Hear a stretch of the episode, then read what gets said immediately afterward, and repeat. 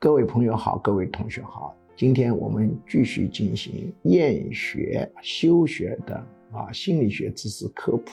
很多人不知道，这两年冒出了一种新的休学在家的一种形式和内容。表面上是休学，本质是防惯毒、防疫情这几年大规模的社会行动形成的创伤性反。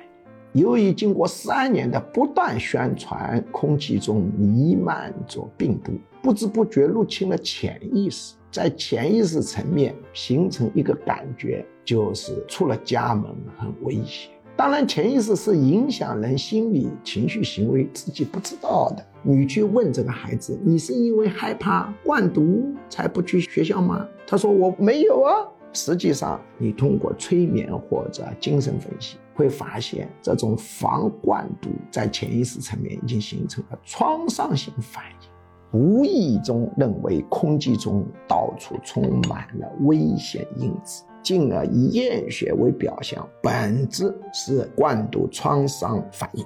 这点呢，非专业人员常常是难以理解和不知道。